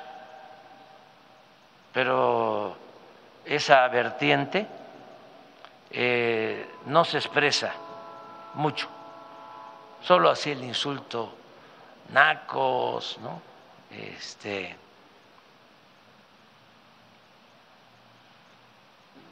dicen que la gente es ignorante, la gente del pueblo.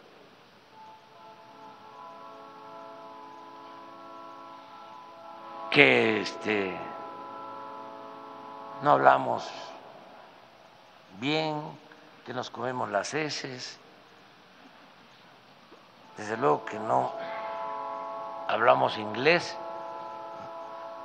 ya ven que ellos lo hablan muy bien y lo pronuncian muy bien. Entonces, este, nosotros apenas y manejamos el Castilla. Pero e, es, es eso lo que está sucediendo en el país. Eh, quieren ellos regresar por sus fueros y ya la gente no, no lo va a permitir.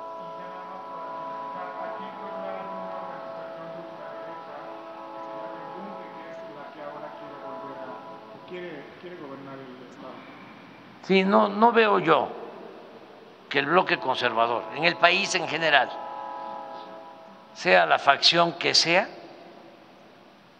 tenga posibilidad de eh, avanzar. No son pocos, ¿eh? Son millones. También eso hay que tenerlo presente porque no son los que fueron ayer al Zócalo. No, esa es una vanguardia.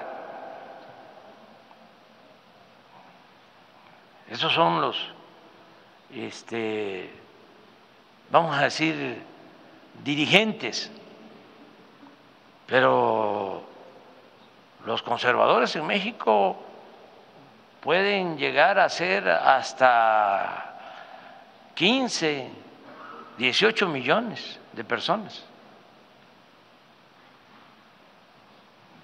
o ciudadanos. Sí hay este, muchos conservadores y no todos por corruptos. Hay quienes son este, contrarios, por ejemplo, por herencia, por tradición, son contrarios al ejido, nunca estuvieron de acuerdo con el reparto agrario y se volvieron muy conservadores. Hay quienes son muy contrarios a los trabajadores y a los sindicatos.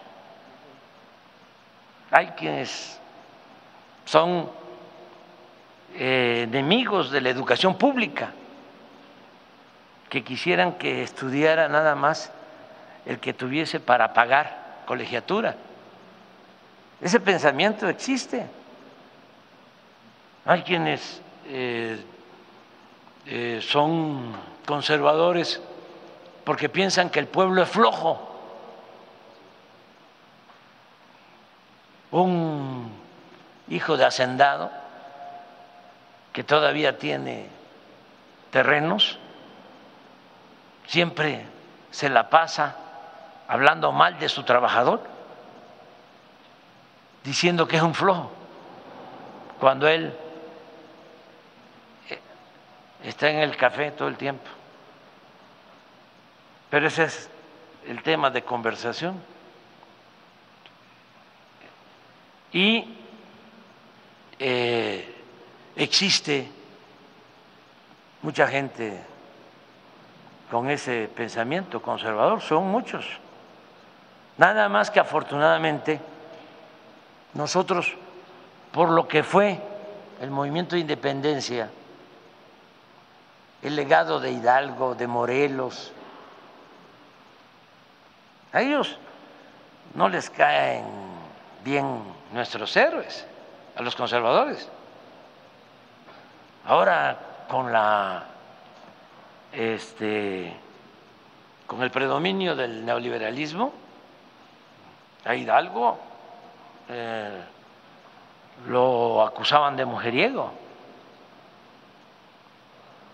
Hicieron películas financiadas con ese propósito,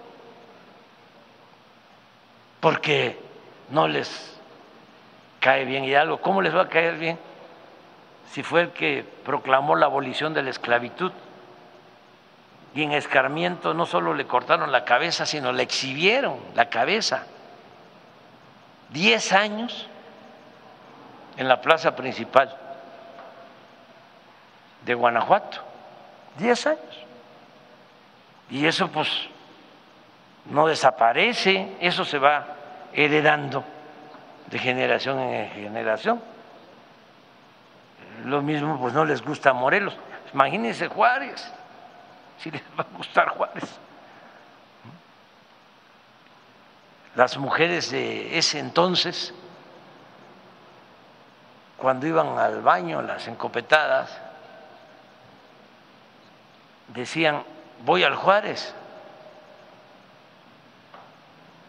que era Madero, que hoy lo tenemos que recordar, porque el ejército mexicano surge a partir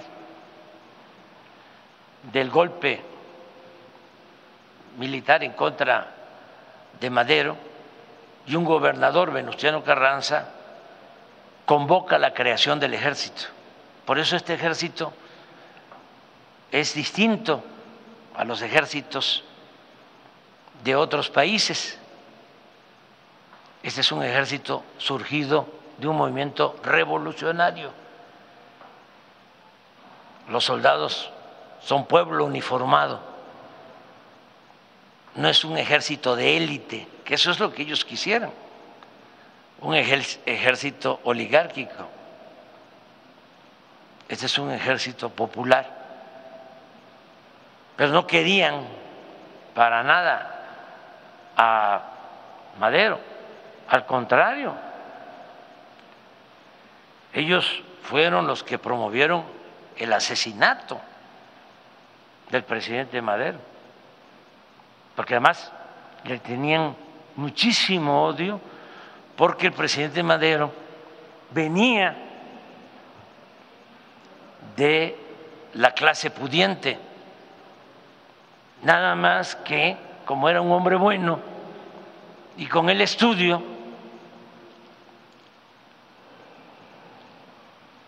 tomó las causas de la libertad y de la democracia. Lo que hizo Simón Bolívar, que también era hijo de hacendados, pero como estudió, se formó, cambió. Yo por eso le hablo y le hablo y le hablo a los jóvenes, porque ya con los mayores ya está más difícil, pero muchos jóvenes, aún siendo de familias acomodadas, pueden eh, enarbolar y encabezar, conducir causas justas, nobles, estar del lado del pueblo, ser humanistas. ¿Ustedes creen que los conservadores veían bien a Zapata, a Villa? No, los trataban de bandidos. Al general Cárdenas, no, son todos ellos. Que este, se manifestaron ayer.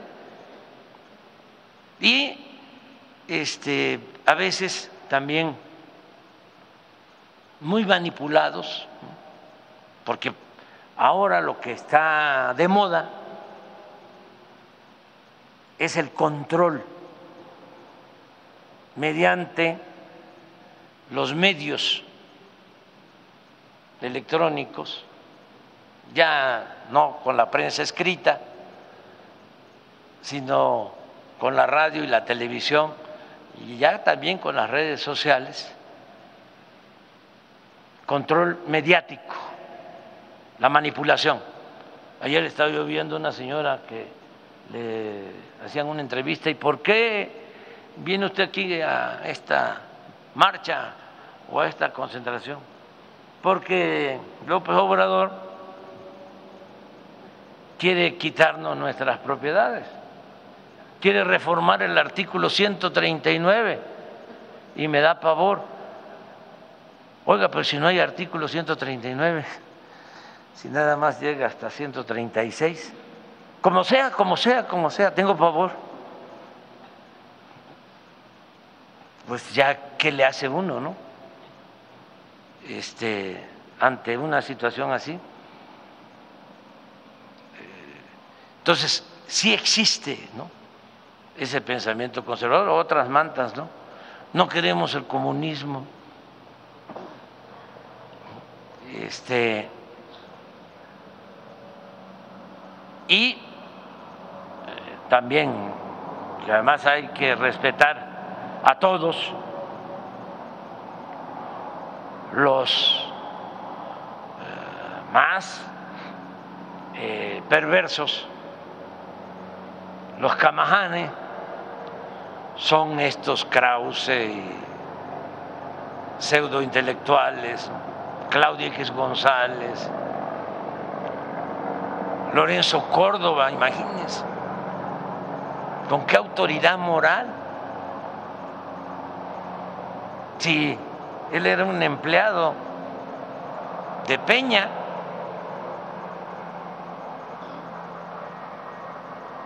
Peña le ordenó que les diera candidaturas a quienes ni siquiera reunían las firmas para ser candidatos, recibía órdenes. Cuando el debate, yo me acuerdo, estaban en contra de nosotros, me acuerdo que le permitieron a los opositores organizar un debate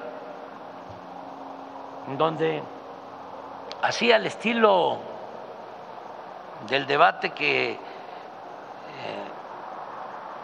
tuvo el presidente Trump con la señora Clinton. trajeron nuestros adversarios publicistas y quisieron copiar el modelo. Y como ellos manejaban el INE, les autorizaron para que el presidente Clinton, se, el, el presidente Trump, en el debate se mueve y se viene sobre la señora Hillary con todo el impacto corporal a imponerse. Todo mediático, ¿no? Sí, asesores para eso. Sí. Y entonces se los autoriza este, que ahora es el paladín de la democracia. Y muchas cosas. Y se me viene igual. Anaya, ¿sí? Ya lo tenían armado. Yo aquí traigo.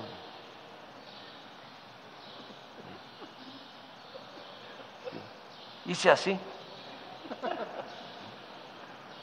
Y miren lo que traigo aquí también. No se lo saqué. Sí, el detente. Pero hice así cuidando mi cartera porque son muy corruptos, muy corruptos. Eh, por eso cuando los vean ustedes que por su trabajo tienen que no se acerquen tanto así como están aquí, más, más de lejito, ¿sí? este, para que no vayan a perder la, la cartera porque son muy ladrones. Pero bueno, eso era antes, pues lo de el INE. Y ahora pues es lo mismo como el mundo al revés, pero ya no, ya no les funciona.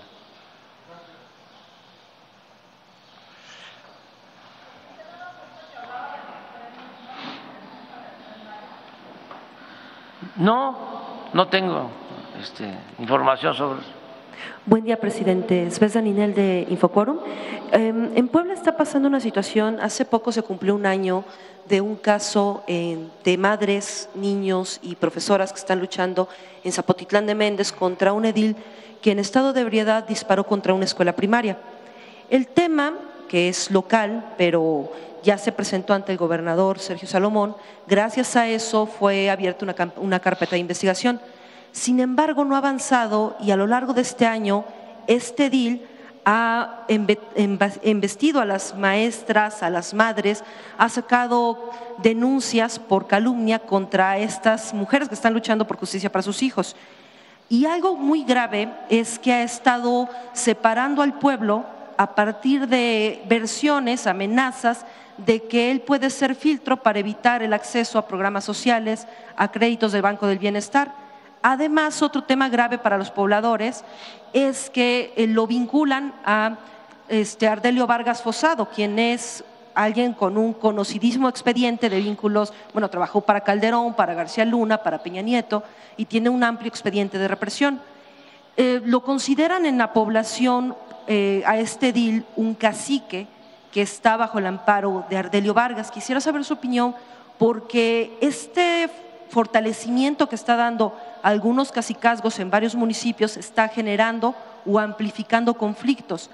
Otro conflicto que en particular los caciques de Ardelio están desatando, el año pasado en Francisco Zetamena se quemaron cerca de 170 viviendas de campesinos pobres, fueron apoyados por luchadores sociales de una organización llamada FUDES y desde diciembre están apresados dos luchadores sociales de esa organización, un padre e hijo. Quisiera saber su opinión sobre este tipo de actitudes, porque son varios gobiernos que tienen estas características.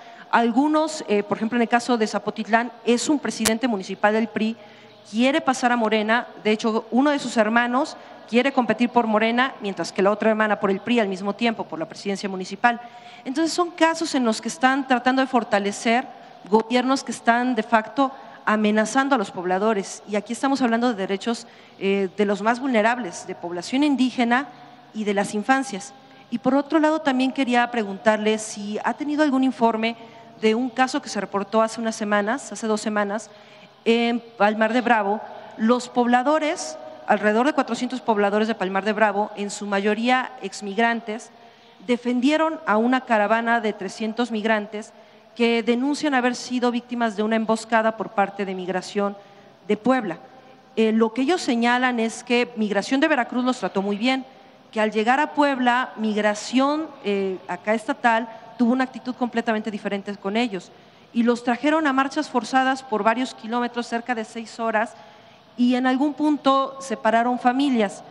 Hay por lo menos cinco testimonios de familias separadas de sus hijos fueron llevados los menores a Tabasco, en su mayoría de los que fueron separados, pero hay dos casos especialmente graves. Un padre al que le quitaron sus pertenencias y al quedarse sin los papeles, no podía demostrar que era padre de su hijita y están acusándolo de trata de personas, está detenido. Y hay otro caso de otro padre que no puede comunicarse con su hija, no ha tenido acceso a ella hasta donde nos quedamos porque ya perdimos el contacto con los migrantes que es una niña de 11 años con una discapacidad. Eh, son alrededor de 70 menores los que fueron agredidos y lo que es un hecho incontrovertible es que los pobladores de Palmar, desde esa sensibilidad de migrantes, los protegieron y grabaron testimonios, grabaron las imágenes de carriolas tiradas, en, eh, vapuleadas en el camino, porque en, ese, en esa embestida no tuvieron contemplación a los menores de edad. Entonces quisiera saber si hay posibilidad de que desde la Federación se dé un informe sobre esto para aclarar qué es lo que está pasando en Puebla con migración. Gracias. Sí, sobre los temas que estás tratando, este, que sí nos interesan mucho, le vamos a pedir eh, a Rosa Isela Rodríguez que platique contigo. Este, nosotros cuidamos mucho a los migrantes y pues felicitamos a la gente de Palmar de Bravo por defenderlos. Por eso este, no queremos que lleguen a la frontera porque son muchos los riesgos, muchos accidentes de eh, tránsito, volcaduras y eh, secuestros de bandas organizadas que se dedican a eso, son traficantes de personas. No tenemos nosotros información que sea migración, de todas maneras vamos a investigar lo que estás planteando. Y lo de los caciques, pues lo mismo, yo creo que se van a ir desapareciendo porque los caciques duran hasta que el pueblo quiere. Y ya la gente en todos lados está tomando conciencia muy avispada, muy politizada, eh, y vivimos, repito, en un país libre donde se pueden manifestar, se pueden expresar, nosotros no reprimimos, no hay autoritarismo, y así va a continuar el país. Entonces, eh, nada más decirle a la gente que no se deje engañar. ¿Cómo era antes? Estos que fueron ayer se hacían de la vista gorda cuando los fraudes electorales hasta firmaban desplegados en contra de nosotros, cuando reclamábamos porque nos robaban elecciones. Se robaron la elección cuando el ingeniero Cárdenas, porque no ganó Salinas se robaron la elección cuando impusieron a Felipe Calderón. Estos mismos. Krause hasta afirmó de que la elección había sido limpia. Y fueron operadores del fraude electoral. Y luego se hicieron de la vista gorda cuando compraron millones de votos para imponer a Peña Nieto. Así era con ellos. Por eso no cabe duda que la doctrina de la derecha, la única doctrina del conservadurismo es la hipocresía. Yo recuerdo que en Puebla y en todo el país, en esta temporada empezaban a entregar despensas, frijol con gorgojo, y pollos, patos, chivos, borregos, puercos, cochinos, marrano, cerdo dinero en efectivo, materiales de construcción, por los votos. Solo en los tiempos de elecciones iban a ver a la gente. Luego, que ya se apoderaban de los votos, traficando con la pobreza de la gente, eh, con la manipulación en los medios de información, con la guerra sucia, López Obrador un peligro para México, y si gana López Obrador va a haber fuga de capital, si gana López Obrador se van a cerrar los negocios, si gana López Obrador va a haber devaluación, si gana López Obrador se va a caer la bolsa, si gana López Obrador no vas a poder tener más que dos hijos,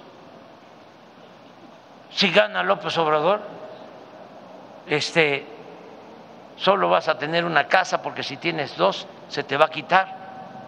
Un poco lo de ayer, va a desaparecer la propiedad privada. Ahí viene el comunismo. Pura manipulación. Porque gente sin escrúpulos morales de ninguna índole. Son muy deshonestos y corruptos. Entonces, la gente ahora ya está protegida ya tiene eh, una manera de pensar distinta, ya hay un cambio de mentalidad, que eso es lo más difícil de lograr, pero cuando se logra ese cambio de mentalidad cambia todo. Y hay muchos ejemplos.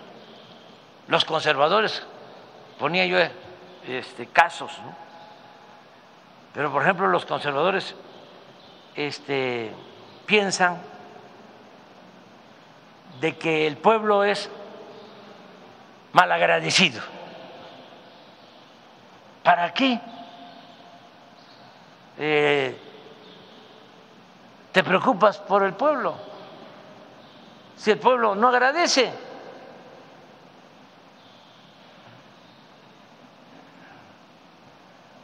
No, no, el pueblo es muy leal, el pueblo no traiciona. Les voy a poner un ejemplo nada más. Bueno, el de nosotros. ¿Quién me ha sacado a mí adelante? ¿Me han sacado adelante los ricos? ¿Los banqueros, los empresarios? ¿Los periodistas? Pero me refiero a los dueños de los medios. ¿Me han sacado adelante los intelectuales orgánicos? No, a mí me han sacado adelante siempre el pueblo raso. ¿Quiénes me sacaron adelante en Tabasco? Los indígenas chontales. ¿Quiénes me sacaron adelante cuando me destituyeron como jefe de gobierno? Los pobres, la gente del pueblo. ¿Quién votó por mí cuando estaba la ola? Engañando de que iba a haber un cambio, la ola azul, cuando Fox, de que iba a haber un cambio. Y mucha gente se creyó ese cuento. Y yo era candidato a jefe de gobierno en la ciudad.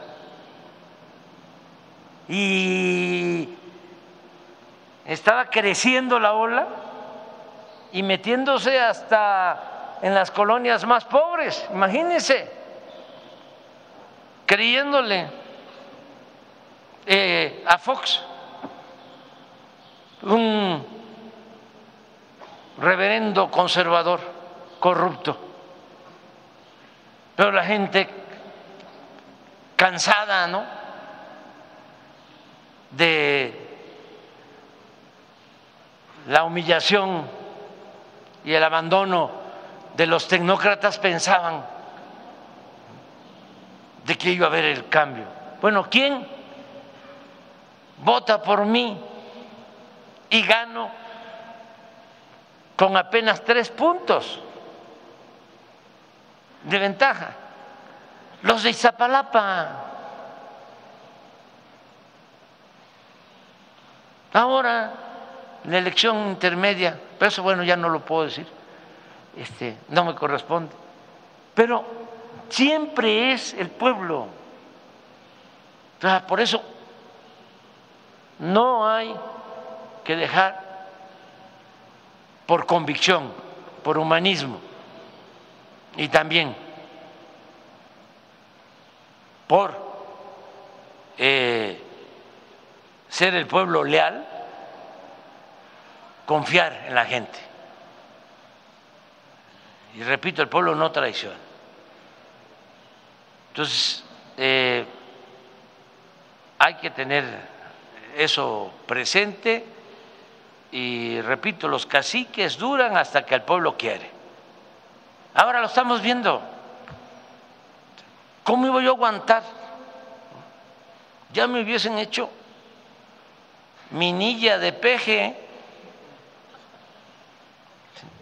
Si todos los días, todos los días, salgo hasta en el New York Times,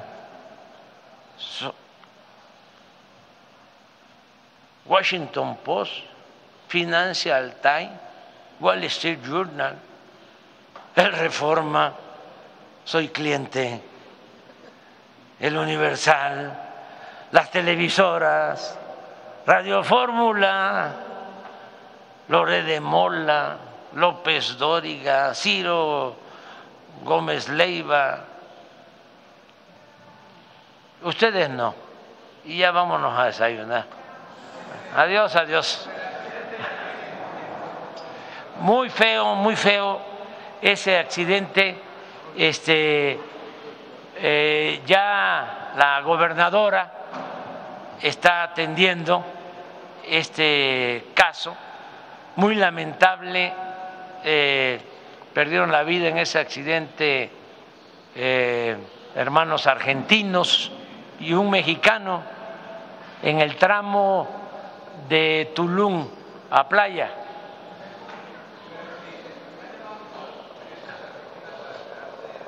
Sí, ya lo estamos atendiendo, que eh, la gente de Argentina sepa que estamos atendiendo eh, a quienes eh, lamentablemente eh, perdieron la vida, estamos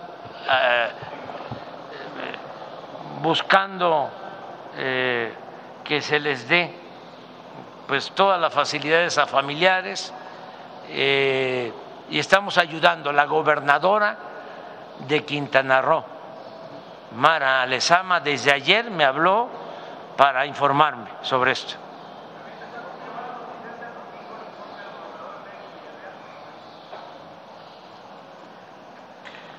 Yo creo que mañana voy a resolver. Quiero mucho a Américo, es este, un buen gobernador. Eso también nos ha ayudado mucho, ¿eh? buenos gobernadores, como Sergio, doctor Américo. Imagínense los que gobernaban en Tamaulipas. Ay, nanita, este, ahora están en el bloque conservador, pero el doctor Américo Villarreal, un hombre íntegro, honesto, este, voy, es que también tengo una gira en el norte, voy a verlo, mañana vamos a resolverlo, allá en la ciudad. Sí, mañana o pasado. Sí. Bueno, vámonos.